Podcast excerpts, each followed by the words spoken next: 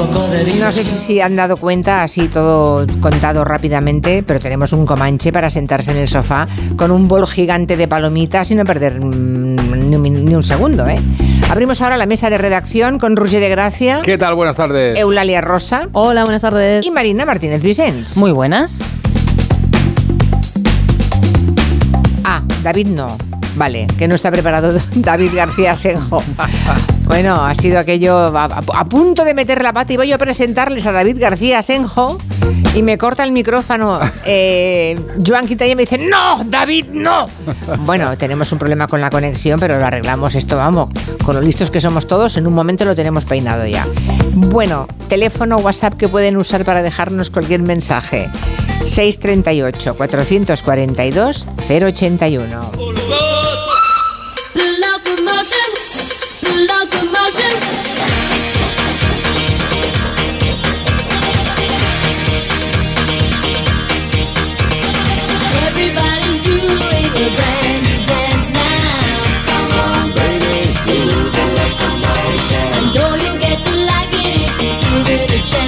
¿Por qué ponemos hoy a la gran Kylie Minogue?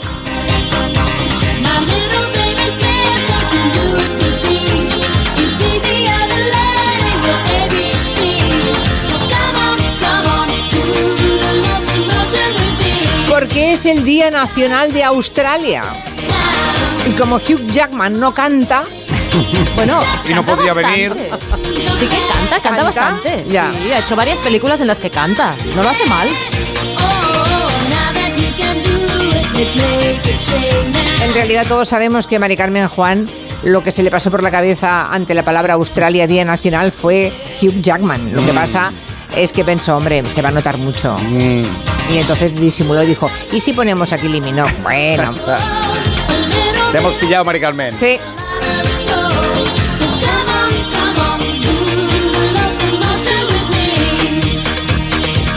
Esta canción tiene muchos años, ¿eh? Vaya. Muchos. Yo creo que es de los 70 o así. Pero Kylie hizo una versión más tarde con la que se hizo muy famosa. Sí, esta. Esta chato en los 80, a finales de los 80, ¿no fue?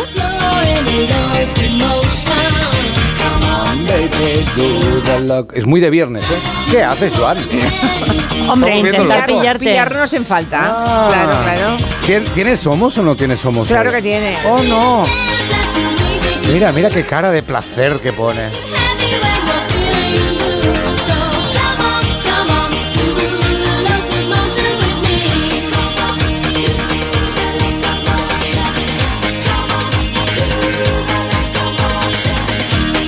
La sigue cantando en los conciertos, ¿eh?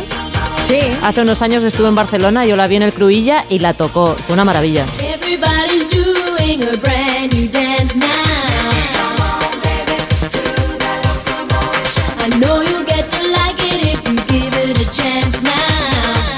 Hugh Jackman me ha enviado una foto desnudo.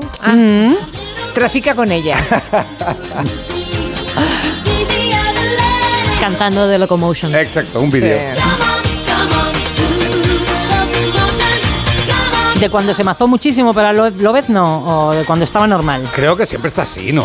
No, no, va y viene, sube y Ah, baja, ¿sí? depende del personaje. Es un acordeón. Ah, ¿eh? Bueno, pues- ya que estamos en la... Ya que no queréis oír la canción... Sí queremos. Sí. que- Es un poco mona. repetitiva también, Bueno, ¿eh? es viernes. Es verdad. Claro, no como las músicas de ahora que no son nada repetitivas, No, ¿verdad? Luego te pondré una que te va a gustar mucho. Vale, muy bien. Que ya que estamos hablando de Australia, ya nos gustaría enviar a las antípodas, ¿verdad? Un ratito A. Quintanilla. A Quintanilla. A Gallego, pobre. En general, yo sí. Le has cogido bueno. manía, No, ¿eh? que va, es broma.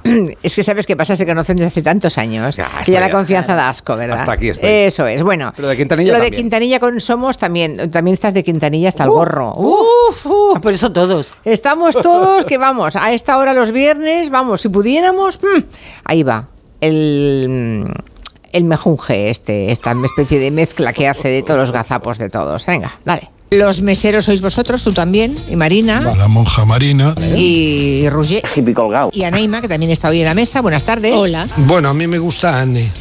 A mí en una época de mi vida, por ejemplo, me pensaba, tengo que llegar al bordillo para cruzar con el pie derecho. Te escucho. O, ¿sabes? ¿Se encuentra bien? Y hacías un poco el chiquito. O un número par o un número impar. No estoy loca. No, no, no. Esto también forma parte de esos 10 años de Sí. historia. El caso Neurona, el caso Niñera, la caja de solidaridad. Daridad. Estoy un poquito nerviosa. Solidaridad. ¡Aleluya! Voy al Somos. Claro que sí, guapi. La expresión es sirviendo coño. Coño, Coño. coño. Coño, coño, coño. Tal cual. Coño. Sirviendo coño. Es una cosa muy rara, ¿no? A mi coño, yo qué sé. Ya como. mm, Suena un poquito. repelús, ¿eh? Coño. Bueno, mañana. Ah, ah, vale. Bueno, que cada cierto tiempo ayer nos quedó un tema pendiente. Anda, coño. Eh, es buen día hoy porque ayer nos quedó pendiente y tenemos hoy aquí a Gallego. Hombre. Vas a ver cómo se va a poner. a ver qué Uh. ¡José Luis! sirviendo coño. Esto. Pero. No, espérate, espérate. Sí. Sirviendo coño Sí. Es en positivo. Entras en las redes y te Esto es lo una ordinariez pero es como la muy copa es- de un pino. ¿Pero qué dice usted, don José Luis? Hoy podemos estando, estar dándole vueltas toda la tarde, ¡Eres un antiguo! pero esto es una ordinariez como la copa de un pino. Anda, dale un beso al abuelo. Tenía que empezar a las ocho y media, pero la reina del pop no apareció en el escenario hasta las diez y media. Me parece muy grave. Muy, muy grave. Y el tiempo pasó despacito. ¿La ha pillado? La ha pillado, la ha pillado. Por eso la canción. Claro, claro. Estos dos fans pues han presentado esta semana una demanda colectiva contra Madonna. Fíjate. Que no es un caso aislado. Madonna suele empezar tarde. Es, es bastante tardona. Madonna tardona. Madre mía. Pero no suele dar Madonna explicaciones. al- Tardona. Madonna es tardona. Qué bonito, el ripio. Claro. A nuestra edad esto ya. O, claro. o- o en palmas. Eso es, Palmas. ir de empalme al trabajo, pues es Claro, una Madonna- cosa corriente. Largo, duro. ¿Tú recuerdas, David García Senjo, em, cuando dejaste de empalmar? ¿Pero qué le has dicho? David García Senjo, cuando dejaste de empalmar? Oh, también podría haberme hecho otra pregunta. Entonces intentamos mostrar que, que con esto la, la ciudad gana con la bio, con la biovir- Estoy un poquito nerviosa. Ya lo creo. Cariño, tranquilo. biodiversidad. Muy bien, muy bien, muy bien. Hoy hablaremos de monumentos. Anaíma León. Monumento. Mon- Guillem Zaragoza. Monumento. ¿Usted cree? Marina Martínez Vicens. Monumento. Tenía mucho pecho. Hotel es una pintada muy célebre en su momento en una de esas tiendas de ropa barata para chicas. Dice, la talla 38 me aprieta él. No lo digas. Ya sabéis con qué rima 38. Finísima. Que Ucrania exista como tal, en lugar de ser un territorio más de Rusia o mm, lleno de rusos. Mucho ruso en Rusia. Dice, yo estaba cagado literalmente hasta las patas porque eh, la obertura Manfred empieza con un silencio en parte fuerte. Es muy interesante. Que no es lo mismo que es pam, pam, pam. Eso es empezar mm, a lo grande, ¿no? Pero es un pa, un pa, un pa. Menuda fiesta. Vamos a escuchar la abertura Manfred, el inicio. Pam, pam, pam. Pa, pa, pa, pa, pa, pa, pa, pa, pa. Pa, pa, pa. Pa, pa, pa. A mí en una época de mi vida, por ejemplo, me pensaba, tengo que llegar al bordillo para cruzar con el pie derecho. Y no es un caso aislado. Cuando dejaste de empalmar. Palma. Voy al Somos. Palma. Palma. Palma. Palma. Voy al Somos. Palma. Palma. Palma. Palma. Palma. Cuando dejaste de empalmar. Esto es una ordinariez como la copa de un pino, pin, pin, pino, pino, pino, pino. La expresión es sirviendo coño. ¿Y qué somos? Pa, pa, pa, pa. No, hombre. ¿Qué somos? El canijo, o el lorzas, o el rulos, o yo qué sé. Bueno, esta semana ha, mm, ha pillado más Mari Carmen que yo, ¿eh? Quede claro. Ha sido bastante coral esta semana. Sí, bueno. ha salido muy repartido. Dice Quintanilla que la semana que viene me vaya preparando. Ah. Sí, sí. La pedrea siempre suele ser bonita. Las cerillas cumplen 100 años, no, 180 años, como que 100, 180 años. Desde que se inventaron, han formado parte de nuestras vidas. Están en, la- en las casas, en la literatura, en el cine, en la televisión. Luego llegó el mechero ya y se quedaron pobrecitas un poco olvidadas, olvidadas. Pero aún quedan nostálgicos que las usan, incluso que las coleccionan. No sé si tendremos entre los oyentes alguien coleccionando cajas de cerillas. ¿Sabéis quién colecciona? El presidente de la Diputación de La Rioja, Gonzalo Capellán, tiene una colección del siglo XIX, unas, con unas estampas impresionantes y, y hay mucha más gente que, que se interesa por las cerillas. De hecho, ¿qué sería del cine y del negro en especial sin las cerillas? Bueno, teníamos un fragmento eh, de Tener y no tener, la primera escena en la que aparece Lauren Bacall, donde pide fuego recostada en el marco de la puerta y Humphrey Bogart le lanza una caja de cerillas, ¿no? Y ella en ese momento enciende el cigarro con Sí. parsimonia y Humphrey la mira de arriba abajo con ese encanto especial que le daba fumar en pantalla y, y sobre todo encender con cerillas. Luego murieron de cáncer de pulmón Humphrey Bogart. Qué bajón, de verdad. Lo siento, al igual que John Wayne, que bueno, luego un, un montón de actores que recibieron un dineral por parte de las, de las tabaqueras para fumar en pantalla, ¿no? Pero volvemos a las cerillas. Esa varilla, como dice el diccionario, fina de cera, madera, cartón, con una eh, cabeza de fósforo que se enciende al frotarla con una superficie adecuada, por ejemplo, con una barba bien poblada, ¿no? Que mm, me parece una escena fantástica. Yo eso nunca lo he visto. En la realidad, en el cine No, sí. en la vida Pero real tampoco. Yo no lo he visto. No sé si es posible. Supongo que sí. Pero Con, bueno. una, con una pared sí, con el zapato sí, pero con la con el barba. zapato, depende Con- de cómo sea el zapato. Bueno, en las pelis se ha visto mucho, ¿no? Ah, ¿no? ya, un zapato bueno. así, raca. Con el zapato, preciosa escena, ¿eh? También. Y luego te abres un botellín con el ojo y. bueno. Eso es lo que haces tú. No, me- pero me gustaría. Hablemos un poco del origen de la cerilla. Cuenta Enrique Murillo, que es autor de un libro sobre las fábricas españolas del siglo XIX, que se lo atribuye todo el mundo. Es como Carlos Gardel y el tango, ¿no? Que franceses, ingleses y alemanes dicen que fueron los precursores, que no lo inventaron exactamente, pero que ya la tenían en sus países, pero que históricamente tiene un inventor, un francés llamado Charles Sauria. Fue en 1833, seguramente, que desde un siglo antes se venía intentando dominar el fósforo. Ya se conocía, pero el fósforo tiene una potencialidad y una capacidad explosiva y de, producir incendios eh, extraordinaria. Entonces, ya se sabía que el fósforo era capaz de producir fuego, pero el problema no era ese, el problema era de cómo atemperar la potencia del fósforo para hacerlo doméstico. Porque era muy peligroso, claro. Claro. Había un momento, hay un momento de cuando eres pequeño, yo me acuerdo, que te fascina encender cerillas. Yo es- pasabas mucho rato gastando cerillas de los abuelos. O, Bueno, porque ¿no? era, era el riesgo. ¿no? Maravilloso. Yo me podía bajar un paquete también de una sentada, me parecía. Y hacía Pero yo sigo teniendo cerillas en casa. Y yo también, en la cocina tengo y para la chimenea tengo también. Yo tengo de las muy largas, a veces es que tiene el pelo muy largo, Mm. para, para a medida que se van consumiendo las velas en los mm, boles de cera. Ajá. Ah, claro, para no quemarte con el mechero te quemas. Claro, con el que te- cenabas con candelabros y eso, en plan. No, pero Luis tengo, pero tengo velas aromatizantes Vale, vale, en vale, casa, vale. me gusta mucho. Vive en la bien. casa de la bella y la bestia. Claro. claro, claro. Bueno, después de inventarla había que hacer que la cerilla fuera algo seguro, ¿no? Y esto lo consiguió un químico sueco, eh, Eric Pasch, cambió el fósforo blanco o amarillo por el rojo, que solo se enciende si lo arrastras por esa banda rugosa de la que estábamos hablando. Ah. Pero tampoco se llevó la gloria. Se llevaron la gloria unos hermanos también suecos, los Lundström, que montaron una fábrica en una ciudad sueca que es impronunciable el nombre, pero se la conoce como la ciudad de las cerillas, así que no importa el nombre original. Las metieron, y esta fue la gran novedad, en cajas con colores, dibujitos, lo volvieron a patentar todo junto y tuvieron un éxito industrial, es decir, sacaron muchísima pasta eh, y de eso justamente hace 180 años, en 1844. Luego ya fueron poco a poco mejorándolas, cera, parafina, otros productos para hacerlas más manejables, conseguir eliminar el olor a sulfuro quemado. No, si eso, eso es lo mejor. Bueno, pero Oh, es que antes era mucho más exagerado. A mí me gusta mucho también ese olor. Y luego hay, ah, hay quien dice que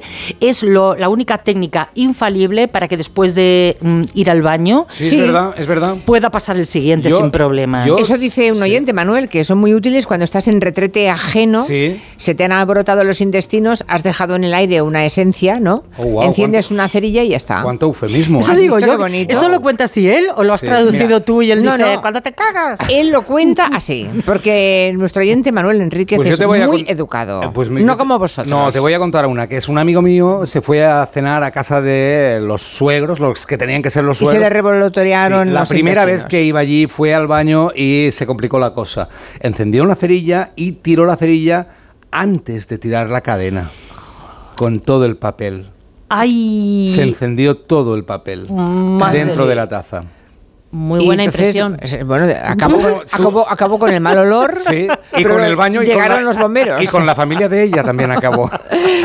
Dice, dice Gadir que el incienso y las velas nunca se pueden encender con mecheros, siempre con cerillas, igual que la lechuga jamás se corta con cuchillo, siempre con las manos. Eso es verdad. Que lo sepáis.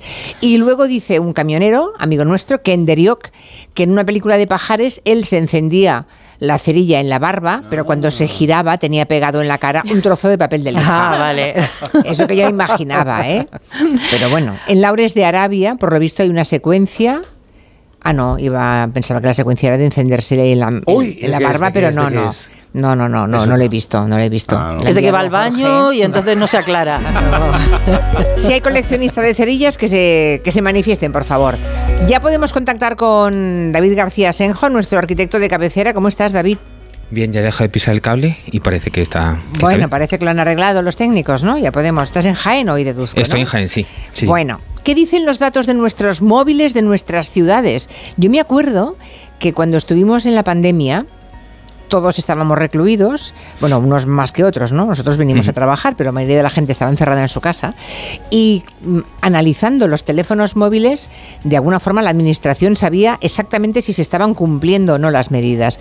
Los datos eh, que mm, pueden verse, ¿no? Todas las huellas que dejan nuestros smartphones sirven o pueden servir para muchísimas cosas, alguna incluso buena.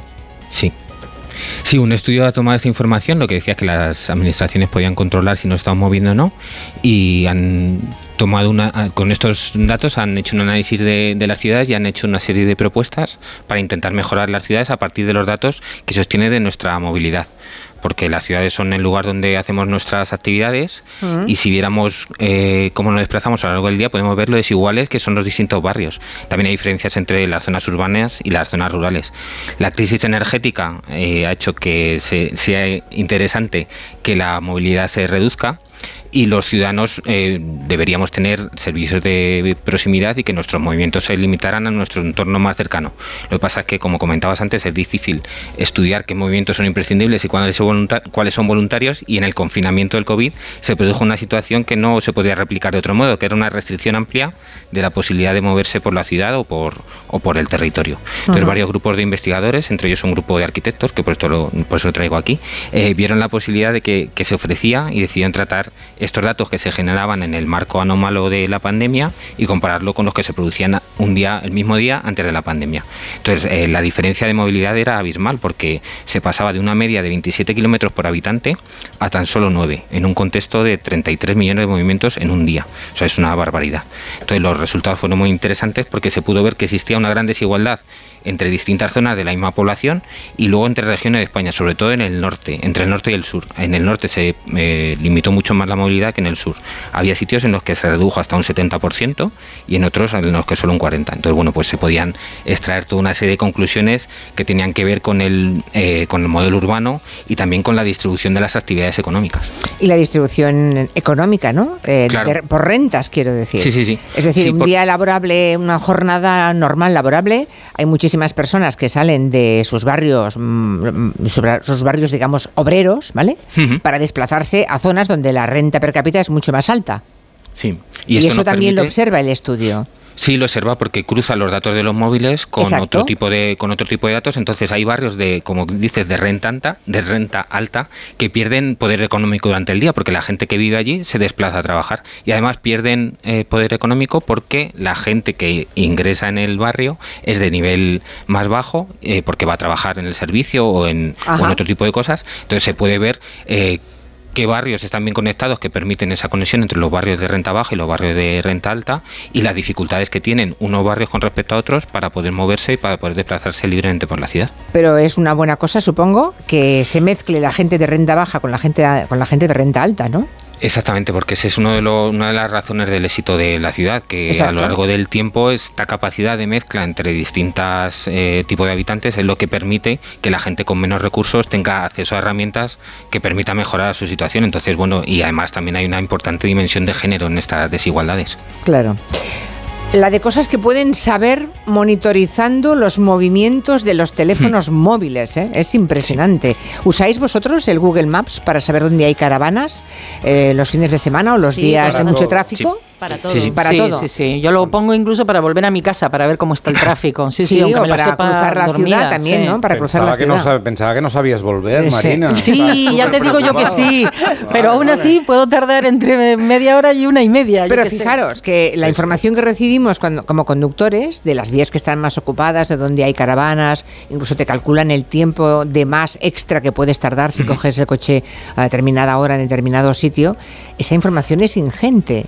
¿No? Sí. Y nos viene, nos viene muy bien, es muy cómoda para nosotros, pero quiere decir que, quien, que la Hay posibilidad que de... la está cogiendo. Claro, la posibilidad Claro, de retratarnos completamente, cosa que cuando no había teléfonos móviles esta opción no existía, ¿no? Para Claro. nada.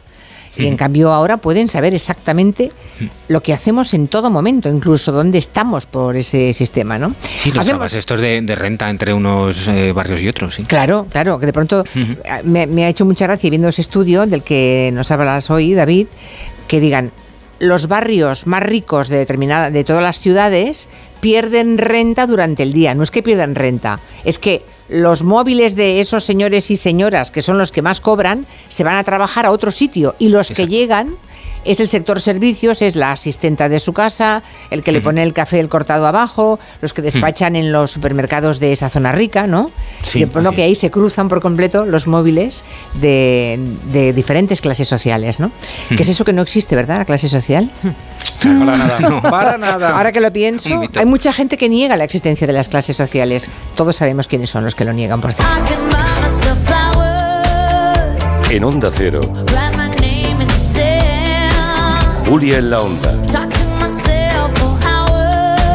con Julia Otero. Bienvenidos a otra dimensión de cruceros con Royal Caribbean y Viajes El Corte Inglés.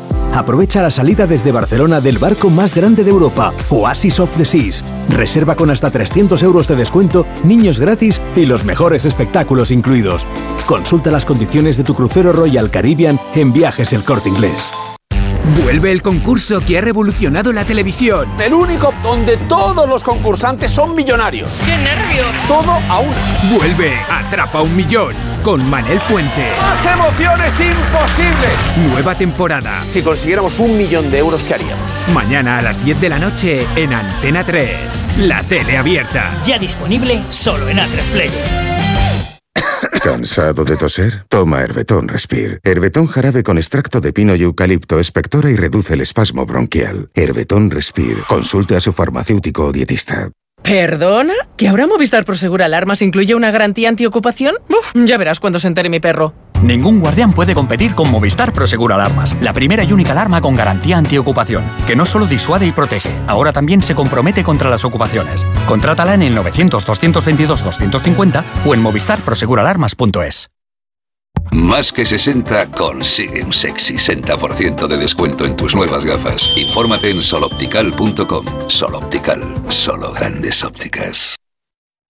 Las ofertas solo tres días no duran cuatro días, ni cinco, ni únicamente dos. Las ofertas solo tres días duran eso, solo tres días. Y hay que aprovecharlas para llevarse un 2x1 en Finis Ultimate Plus de 28 pastillas. Llevas dos por 14,49 euros en tienda, web y app. Solo hasta el domingo en Supercor, Hipercor y Supermercado El Corte Inglés. ¿Qué necesitas hoy? Precios válidos en Península y Baleares. Su alarma de Securitas Direct ha sido desconectada. Anda, si te has puesto alarma, ¿qué tal? La verdad que muy contenta. Como me paso casi todo el día fuera de casa trabajando, así me quedo mucho más tranquila. Si llego a saber antes lo que cuesta, me la hubiera puesto antes.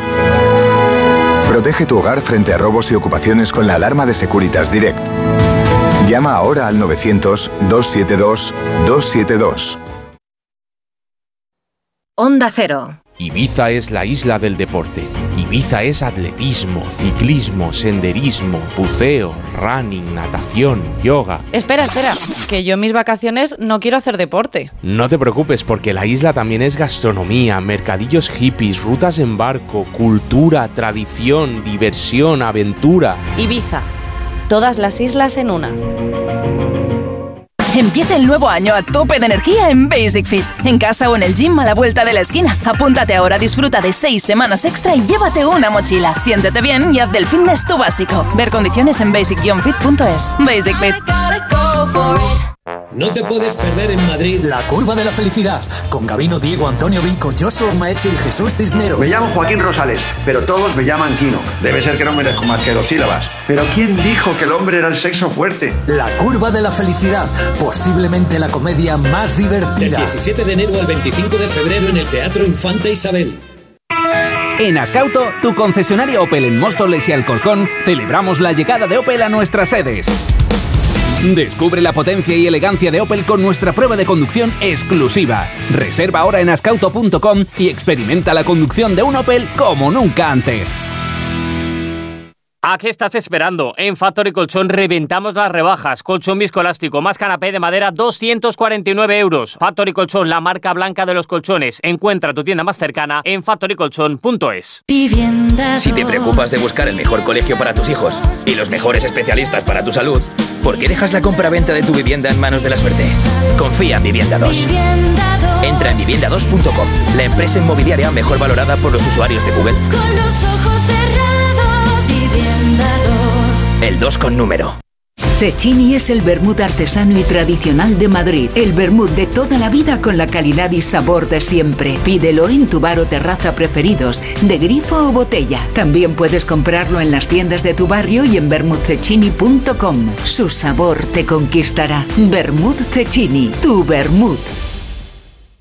No esperes a septiembre. Comienza a estudiar en febrero y titula antes. Matricúlate a distancia en el Instituto Superior de FP Universae. Abierta convocatoria de matrícula para más de 50 titulaciones de FP. Entra en universae.com y contáctanos por teléfono o WhatsApp. Universae, Change Your Way. Como el perro y el gato. Como siempre, como todos los fines de semana, dispuestos a pasar un buen rato charlando de esos buenos amigos que son los no racionales que conviven con nosotros en nuestros hogares. Todo sobre las mascotas con Carlos Rodríguez. Sábados a las 3, domingos a las 2 y media de la tarde y siempre que quieras en la app y en la web de Onda Cero. Patrocinado por Menforsan, los especialistas en cuidados, higiene y cosmética natural para las mascotas. Te mereces esta radio. Onda Cero, tu radio. En Onda Cero, Julia en la Onda, con Julia Otero. El tema de las cerillas, yo no sé, pero mi padre debe de tener mogollones de colecciones de temáticas que son las cajas de cerillas sin montar. Están nuevas, están sin usar. Un amigo mío coleccionaba cerillas, tenía un cajón lleno, hasta que un día, no se sabe muy bien por qué, porque hizo mucho calor, por combustión espontánea, ni idea. Se prendieron fuego y se le quemó el piso. Nosotros en la casa de la playa, que el cuarto de baño es interior, tenemos una caja de cerillas de madera. Si vas al baño a hacer aguas mayores, enciendes la cerilla, dejas quemar, lo tiras por el váter y el olor se va por completo. si enciendo yo un fósforo después de hacer lo mío en un baño, eh, siniestro. Hay mucho helio ahí, mucho helio. Madre mía. Bueno, dice otro oyente, Eli, que cuando era pequeña, dos o tres años, se comió el fósforo de una caja entera de cerillas. Oh. Sí, de esas que llevan el rabito con papel encerado. Ah, sí. Me Es estuvieron observando por si me daba algo, pero bueno, si Eli está viva y escribiendo un tuit, debe ser que no pasó nada. Buena memoria. O escribe desde el más allá. Por ejemplo. Y Miriam nos cuenta que tiene un trauma de miedo al fuego precisamente por las cerillas, porque encendió una cuando era muy pequeña y se quemó. Y entonces no es incapaz, es incapaz ahora de encender ni una. Es curioso, ¿eh? Que haya miedo a encender una cerilla. Sí, sí, porque la quemadura tampoco puede ser enorme, ¿no? Pues, A veces se- te quedaba en el dedo pegada. eh, Y es verdad, que de- desenrollabas eh, toda la cerilla, ¿no? Y aquello tenía como un, sí, un poco de cera, tal. Yo recuerdo haber hecho un ¿Te lo Belén, comías un Belén también? con eso. Como un Belén pequeño, ¿Cómo? muy pequeño. Sí. Con, las cerillas? Sí, con esas cerillas las, las desenrolladas. Ah, ¿Y qué? Una vez desenrollada. Parece como una un vestido. Claro, la, abrías, la, colgabas, la, colocabas bien, la mm. enganchabas con una cola y tenías la. Virgen María, San José y el niño, que tenía su cabecita. No tenías amigos, ¿no? No lo sé. Lo decidió la señora que nos daba trabajos manuales. Ah, vale, vale, vale. Sí, que era una señora que cuando hablaba del ah, uh, H2 o decía H20. Ah, Claro. vale, que Es estaba, una- pre- estaba muy preparada. Una, una victoria en casa. Eh, el premio Nobel de Química. Sí, yo, sí. yo lo que hacía alguna vez eh, de pequeña era encenderla y ese humo inicial que sale, Sí. aspirarlo para mm, luego echar el humo por la boca y fingir que fumaba. El vaquilla. Así empezó el vaquilla. Todo y estoy así. viva, estoy viva. Ah, y si hace poco os contábamos que el músico Daddy Yankee dejaba la música por la religión, ¿os acordáis? Bueno, hoy nos podemos eh, mm, preocupar porque hay otro músico que lo deja, bueno, básicamente porque necesita un respiro. Pues sí. El ¿Quién es? El músico que lo deja es Quevedo, porque ha dicho que no puede más. En un directo en Instagram ayer anunció su retirada de momento parcial, porque dice que está muy estresado, que han sido cuatro años muy duros. Y claro, en este caso, si, dije que se- si dice que se va, nos lo pone a huevo, nosotros le decimos...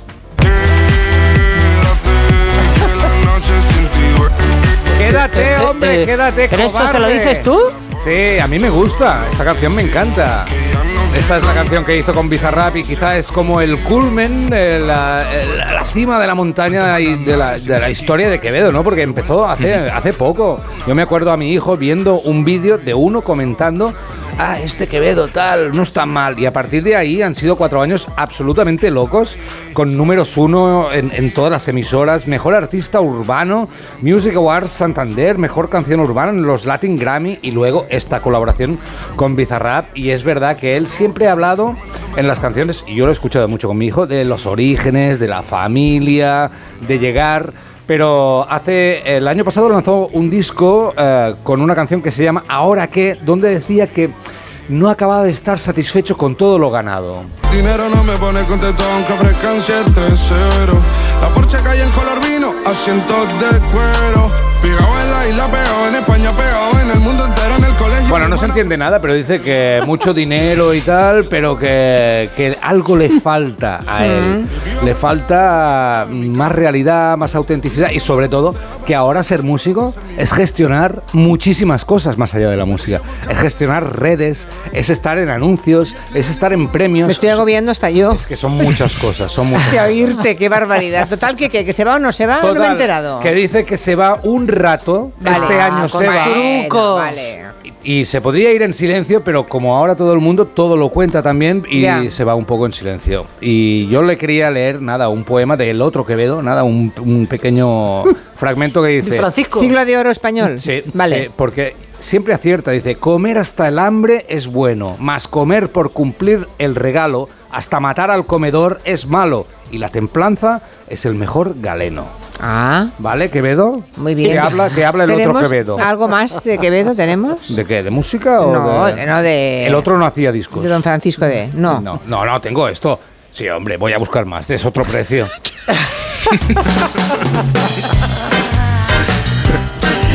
La Audiencia Nacional ha absuelto al joven británico que activó una alerta antiterrorista por error, ah, haciendo bromas con sus amigos. Alerta antiterrorista, ¿sabes? Sí, fue en julio del 2022. Aditya Verma, con 18 años recién cumplidos, estaba embarcando en un vuelo a Londres, mm, de, de Londres a Menorca, cuando se le ocurre mandar un selfie de Snapchat a sus amigos en el que se lee, de camino a volar el avión, soy miembro de los talibán, jaja.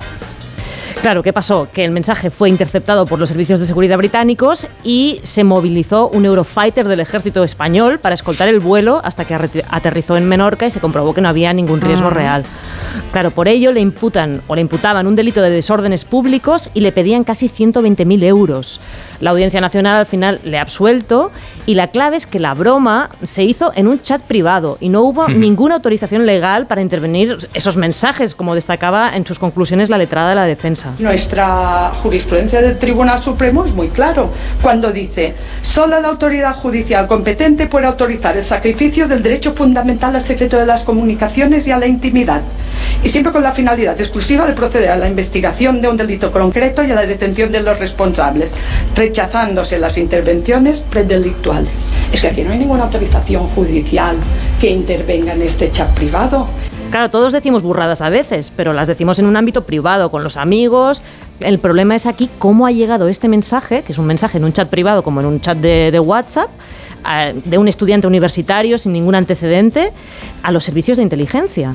Se lo hemos preguntado a Javier Rodríguez, que es experto en ciberinteligencia. Nosotros sabemos que en el ámbito del terrorismo, algún tipo de delito muy concreto como la pornografía infantil, los mismos proveedores de aplicaciones, es decir, hablamos de, pues en este caso Snapchat, redes sociales, aplicaciones de mensajería que todos usamos, pueden compartir esta información con las fuerzas de grupo de seguridad.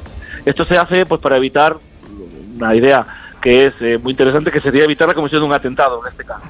Claro, hay filtros automáticos que detectan palabras y mm, las consideran presuntas amenazas. El problema, y aquí es un debate muy interesante, es quién interpreta esos mensajes ¿no? que se filtran y cómo se actúa entonces. Hace unos años, evidentemente, tenía que haber una persona, un operador, que tenía que valorar, interpretar e integrar este tipo de informaciones con la base de datos policial. Pero ¿qué sucede hoy en día? Hoy en día lo dejamos a algoritmos, que serán más o menos especializados. Al algoritmo le da igual de dónde venga el mensaje. Lo valora como una amenaza y así lo reporta. Y ese es el problema, que quizá la valoración no está bien, no está bien hecha en este caso. De hecho, no es que no esté bien hecha, es que no se hizo correctamente como acredita la Audiencia Nacional. Bueno, claro, lo dejamos en manos de la inteligencia artificial con sus sesgos y sus prejuicios y ocurre esto. Porque recordemos Pero- que este chico es un chico indio, con la piel oscura, y ahí pro- probablemente hay un Hay sesgo sesgo. racista. Sí, sí, seguramente, seguramente. Pero desde luego hay filtros con palabras clave y solo de esa forma dan muchísimas veces las policías de diferentes lugares del mundo con eh, pueden ac- acudir a tiempo y prevenir delitos, por ejemplo, de la yihad más de una vez. Claro, si tú pones palabras clave eh, y Luego tienes que investigar, obviamente, con personas, no, no con inteligencia artificial, sino con, con inteligencia natural, quién ha enviado ese WhatsApp, ¿no? Lo importante es quién supervisa y que se respeten los derechos de- a la intimidad de las personas, claro. Yo desde luego no haría, no haría ninguna prueba, ¿eh? pero estoy completamente segura que si cualquiera de nosotros pone determinadas palabras en, en nuestro chat privado este que usamos de Gelo, ponemos determinadas palabras y repetimos un par de días, estoy segura de que eh,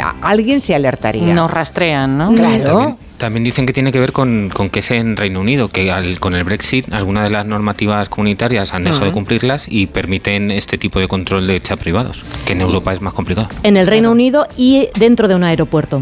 Claro. Y Ese fue también muy importante para que se desataran las alarmas.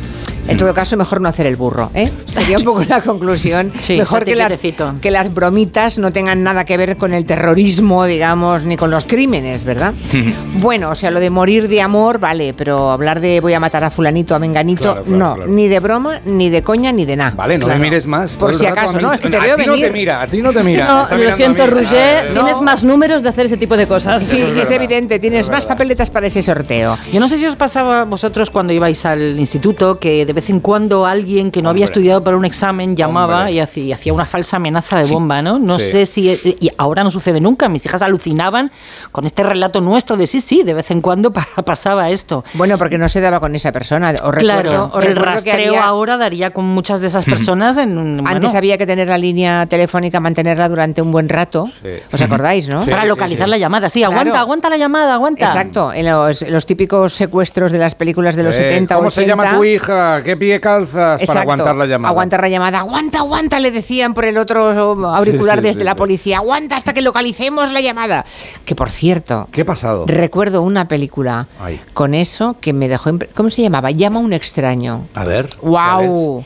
¿Llama a un extraño o No, llama, un, extraño. Es, Es- terrible bueno, esa película. Calls, sí. de las cos, de las pelis que me ha dejado más marcada. Era muy muy joven, muy joven y era la historia de un matrimonio que se va de se va a cenar, deja a los niños con el can- con la canguro. Sí, sí, deja a los niños con la canguro y mm, Sí, y una niñera recibe una serie de terroríficas llamadas de teléfono y no cuenta más. Es bastante película de medio, media tarde de no, no, no, no. Antena 3. O sea, no, no, no, no. 1979. Fíjate, ¿ves? A Stranger era muy Calls. joven, por eso me impactó tantísimo. Y entonces eh, empiezan a llamarla, ella Sí. empieza a cerrar todas las cortinas, toda la puerta bien cerrada. sola, ¿eh? Tú estás viendo todo el tiempo, estás sola con dos niños que están durmiendo en la cama. Uh. Y entonces ves como ella va cerrando todas las puertas puertas con doble llave, baja las persianas, o sea, se bunkeriza todo lo que puede, ¿vale? Ah, no hay teléfonos móviles, no puede llamar a los papás de las nenas Claro. para decirle, me está, tengo un, ata- un ataque de pánico. Y el ¿no? malo te podía cortar la línea. Por claro, fuera. sí, claro, pero ella cierra la casa muy bien. Claro. Y entonces llama a la policía, la policía en ese momento le dice que intente resistir la llamada la próxima vez, que ellos intentarán localizarla, por eso me he acordado ahora. El tipo sigue llamando, el tipo cuando la llama le dice, ¿has ido a ver a los niños? Es Ah, sí, esa frase me suena mucho, esa frase. ¿Has ido a ver a los niños? Ella va a ver a los niños, están perfectos, duermen plácidamente. A la quinta vez le dice la policía, intenta mantener la llamada como mínimo tres minutos para que la podamos localizar. Es mucho tiempo, ¿eh? Y entonces, en efecto, la, la- la- la pobre canguro mantiene esa llamada tres minutos. Uy, ¿cómo lo hace? Cuando, bueno, cuando pasan los tres minutos, el tipo le cuelga el teléfono. Y llama a la puerta. No. Y llama otra vez el teléfono y es la policía. Y la policía le dice, escúcheme bien, salga rápidamente de ahí, la llamada corresponde a una extensión de esa misma casa. De la misma casa. He tenido miedo. El niño. No. Es un asesino. El asesino está dentro de la casa. Y la ha cerrado y ahora no puede salir de lo bien que ha cerrado. Ya Oh, claro, se ha tendido Te una trampa a sí misma. Media película viendo cómo se cierra por todas partes. Y en efecto, esos niños están muertos. No. ¡Oh, spoiler! Es igual. Por favor, aquí hay una sección terror en la radio. Pido desde ahora un, un relato cada viernes. Espérate, lo que no, esperad, Hombre, esperad, Los esperad. niños están muertos. Los niños están Se me ha caído muertos. un- bueno, Muchos años más tarde ¡Ay, segunda temporada! desaparece por completo de la vida mm, de esa familia que ha perdido a los dos hijos asesinados violentamente y vemos a esta joven, que era una joven canguro, que sale a cenar con su marido y deja a otra canguro Ah, con eh, sus dos niños y se van a cenar. No, no, no, no hay que ir. Vale. Es gastar además. La niña, o sea, la, la canguro, que no es ya tan joven, es una señora de 40 años, tiene sus niños pequeños durmiendo, se va con su marido a cenar. Y el ciclo vuelve a comenzar. Y el ciclo vuelve a comenzar, solo que esta vez el asesino no llama a la canguro, sino que la llama a ella al restaurante en el que está cenando. Ah, ¿Has ido a ver a los niños? Y le dice exactamente esa pregunta. Vale, ya está, no os cuento nada más. Sé que esto da Venga. bastante miedo. Maravilloso. Claro, yo tenía 18, 19 años y no sabéis cómo me impresionó el miedo que pasé con esa película. ¿Y no la has vuelto a ver desde entonces y la Nunca recuerdas más. con esta nitidez? La recuerdo con esa nitidez y no, y no os cuento el final porque es terrorífico. Yo me voy a verla ahora mismo. Pues Vale, mira, vale. se puede ver, quien la quiera ver, la puede ver en Amazon Prime pagando 1,99, en Apple pagando 4 euros y... no ¿Ah, sí? ¿Todavía se puede Sí, ver? sí, sí, sí, la Vale. puedes alquilar en estas dos Vale, plataformas. vale. es mucho mejor que te la cuente Julia. Mucho Hoy mejor. Estoy segura que hoy Por en, 3,99 te lo gestiono. hoy, en, hoy en Amazon fliparán, dirán, ¿qué les ha pasado a la gente con esta película? Hay un pico, hay un pico ahí. En la Barbolla, en Soria, se acaba de derrumbar el techo de su iglesia románica del siglo XII. De hecho, lleva derrumbándose ese techo desde hace más de 15 años ante la pasibilidad, ante la pasividad de las administraciones. ¿Qué van a hacer entonces, Marina? Bueno, pues de momento no saben qué solución van a encontrar, solo denunciarlo, ¿no? Es una iglesia románica del siglo XII. En 2008 se empezó a hablar de rehabilitación, pero la promesa de Iglesia y de Junta de Castilla y León quedó en nada. En 2003 se cae parte del techo desde la mitad de la nave al ábside y cada día los muros se debilitan, los travesaños se agrietan un poco más y te suena este caso, ¿no? Asenjo, te oigo a Sí. Sí, sí, sí. Bueno, a principios de año unos operarios que envió la diócesis se llevaron las campanas y la pila romana, mm, con lo cual, bueno, quedaba claro que las intenciones eran abandonar el templo a su suerte, ¿no? Desde el blog Románico sin techo, el geógrafo Luis Pastor denuncia que se está dejando morir el patrimonio histórico. Como no se ha hecho nada, pues ha caído esa cubierta, la mitad de la cubierta, ¿no? Quizá con unas pequeñas obras de intervención en su tiempo. Ya en el 2008 se hablaba de que se iba a restaurar o rehabilitar la iglesia, pero como no se hizo nada, pues al final, eh, mal que no mejora, empeora, claro. Nos hablaba el barroquista justo esta semana de ese patrimonio que se está muriendo, qué hacer con él. Ponía como ejemplo la torre de una torre de Bolonia que amenaza también con caerse.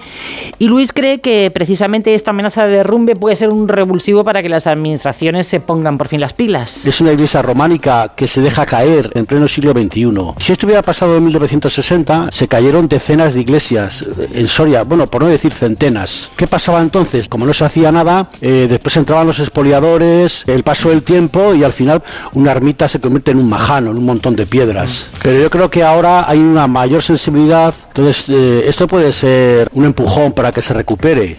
Es una pérdida arquitectónica y también histórica, ¿no? Hasta el siglo XIX las iglesias eran archivo municipal. Nos pone Luis algunos ejemplos de esta historia que poco a poco se nos escapa por dejadez. Hay mucha historia de los pueblos. Allá aparecen las personas que eran mayordomos de la iglesia, aparecen quién pagaba, cuántos correos se pagaba, cuántas fanegas de trigo, etcétera, etcétera. Sabemos en el, caso de la Barbolla incluso los precios de las gradas de las tumbas a tres niveles. Las primeras gradas valían más, las del medio menos, las de atrás menos y los párvulos, los párvulos que eran los niños que morían, pagaban mucho menos, ¿no? Y estamos hablando de mediados de- del siglo XIX. Y claro, todo eso es un patrimonio que la gente del pueblo lo ha ido heredando. Y que se pierde por no hacer nada. Hablando de patrimonio y hablando de casas, además de, mm, además de los teléfonos, para saber cosas de cómo estamos viviendo, de cómo son las ciudades, de cómo son las casas, existe una herramienta muy importante que es el, catas- el catastro, ¿no? Y la web del catastro. Sí, la web del catastro es seguramente una de las herramientas públicas más útiles que hay ahora mismo en, Internet en, España. Tiene una cantidad de información y una facilidad para acceder a ella tremenda. El catastro tiene como fin controlar los bienes inmuebles. O sea, esto que decían de mantener el registro de una localidad, pues esto lo hace el catastro. Entonces estaba pensada para poder cobrar impuestos, pero se, se le ha añadido tantas capas que es muy útil para entender cómo son las ciudades y cualquiera puede acceder a ellas para descargarse los datos y analizarlas. Nos dice cuál es el tamaño de la vivienda, si su edad aproximada. También nos dice cuáles son los distintos usos que puede tener el edificio en cada calle de nuestras ciudades, las alturas, el precio de la vivienda y todo un montón de cuestiones que nos ayuda a entender cómo está hecha la ciudad. Entonces, eh, si superponemos esta información a la que nos dan los teléfonos móviles, pues se puede comprobar que muchos de los barrios con mayor movilidad y mejor mezclada y menor mezclada de usos coinciden con los de peores características eh, arquitectónicas y urbanísticas y debería hacer saltar a- las alarmas a las administraciones, igual que esto de la ermita, para centrarse en mejorar las condiciones de estos entornos. Son barrios de viviendas con viviendas de pequeño tamaño, soletas en condiciones de, de, habitabilidad y con es- escasa dotación de servicios públicos y deberían ser las eh, este estudio lo que quiere poner de, de manifiesto es que si hay que actuar se debería actuar primero en estos lugares en los que ya se han detectado con datos y totalmente demostrarle que las condiciones son peores y que si no se actúa sobre ellos que la, la desigualdad se puede cronificar entonces bueno coinciden que lo primero es eh, actuar sobre el parque edificatorio, pero también dicen que no habría que actuar solo, solo sobre el parque edificatorio, es decir, rehabilitar la vivienda, sino que también intentar generar un espacio público que permita que la gente interactúe, porque si mm, modificas las viviendas pero no actúas en nada más, al final lo que estás convirtiendo es un- una especie de gueto, un residuo de, de- de gente de- con renta baja, pero que no va a tener las posibilidades que comentábamos antes de poder mezclarse con otros distintos tipos de población. A ver qué nos cuentan los oyentes. Acabo de escuchar lo de la película Llama un extraño y casualmente eh, voy a cenar con mi pareja y dejamos a los hijos con la cangura, mm, que me quedo muy tranquila, la verdad. Hace un año que no salimos juntos y ahora ya eh, me están temblando las piernas. No, hombre, no, es una película de esas casas americanas con cristaleras. Aquí no pasa. Cristaleras a cuatro no vientos, por favor, esas casas de tres pisos. No, hombre, no, Por váyase cierto, tranquila. la peli- No, pero confieso Sí, sí. que a mí me marcó esa peli, ¿eh? La película original, la del 79, solo se puede ver en la plataforma Flixole. Hay otra versión del 2006 que sí que se puede ver en Amazon y en Ah, no, la mía es la vieja, porque Sí. yo la recuerdo, yo me recuerdo muy joven. Sí, sí, sí. Que yo una vez había hecho de canguro y, te- eh, bueno, Claro. te, te mueres de miedo. Claro, claro, Claro, claro. ¿no? Y, y insisto, alguien decía, lo ha contado todo. No, no. He contado, creo que el primer cuarto de hora de película solamente. Ah, sí. Cuarto Madre de hora. Eso sitúa, ya- no, no, no, eso sitúa la acción. A partir de ahí empiezan a pasar otras cosas. Solo bueno, el ya está. Solo el tráiler. Ya está. Llevamos días oyendo hablar de Fitur y de las personalidades que lo visitan. Pasó por allí eh, García Paje, por descontado, el rey. Hoy ha ido Pedro Sánchez. Vamos a centrarnos en la otra gente que va a Fitur, que son pues los turistas, los ciudadanos, ¿no? Pues claro, los turistas que pues buscan descubrir algunos destinos desconocidos, turistas singles que buscan pareja también hay, de los que quieren ir en caravana, pero en Fitur hay un turismo que destaca por encima de los otros y es el turismo de pillar cosas gratis. ¿A qué te refieres? Hombre, hordas de, jubilada, de jubilados con la vista de un águila que ven un boli gratis a 3 kilómetros. Venga, todos hemos ido a ferias y hemos visto cosas. Yo en alimentaria eh, prohibieron llevarse más de 6 bolsas por persona. Eh, Lo limitaron a dos, de verdad te lo digo. Entonces veías que la gente cogía una bolsa y dentro metía 20. Y cuando le decían, no, lleva muchas bolsas, y no, es una. Pero hay muchas dentro. Pero, es quedaban en una". alimentaria, por Dios. Yo he ido a cubrir eso como De todo, reportera de todo. y no me llevaba nada. Bueno, a pero- Fitur la gente lleva maletas, ¿eh? Hombre, ahora, ahora os lo contamos. A ver, en Fitur, eh, el, el momento más alucinante es el momento paraguas, no sé si os acordáis, de Galicia, que eh, eh, iban a sacar unos 120 paraguas, se grabaron antes, justo antes de salir a enseñarlos. ¿Cuánto, cuánto saberá ahí, más o menos? Eh, Paco, ¿cuántos Paraguay aquí? 120. Vale. 120. 120 paraguas. Sí, Venga. sí, sí. A ver lo que duran. Venga, Espera. a ver lo que duran. 120 paraguas con un carro sale este señor. Atención, contará hasta cero y saldrá a por el turista rapiñador. Ahora de una, ahora de dos. ¡Qué